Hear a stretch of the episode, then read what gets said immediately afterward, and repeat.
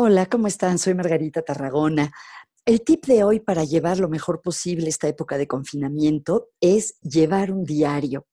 Hay mucha investigación sobre los beneficios de la escritura eh, y cómo escribir nos puede ayudar, bien sea a superar situaciones difíciles y dolorosas o simplemente estar mejor, a tener más emociones positivas, a tener mayores niveles de bienestar.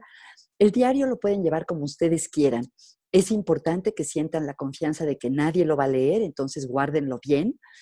Y puede ser, por ejemplo, un diario en el que expresen todos sus sentimientos y pensamientos más profundos, a esto se le llama escritura expresiva. Puede ser simplemente un diario de cómo están viviendo la situación. Hay un método que me gusta mucho que se llama el diario de una oración o una frase, en el que simplemente escribes una frase al final de cada día porque a veces pensamos escribir un diario y nos imaginamos como algo muy difícil o muy complicado, y pensar que puede ser solo una oración, una frase al final del día, nos alivia para hacerlo más fácil.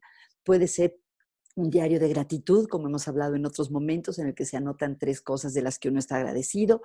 Y quién sabe qué pueda salir de estos diarios.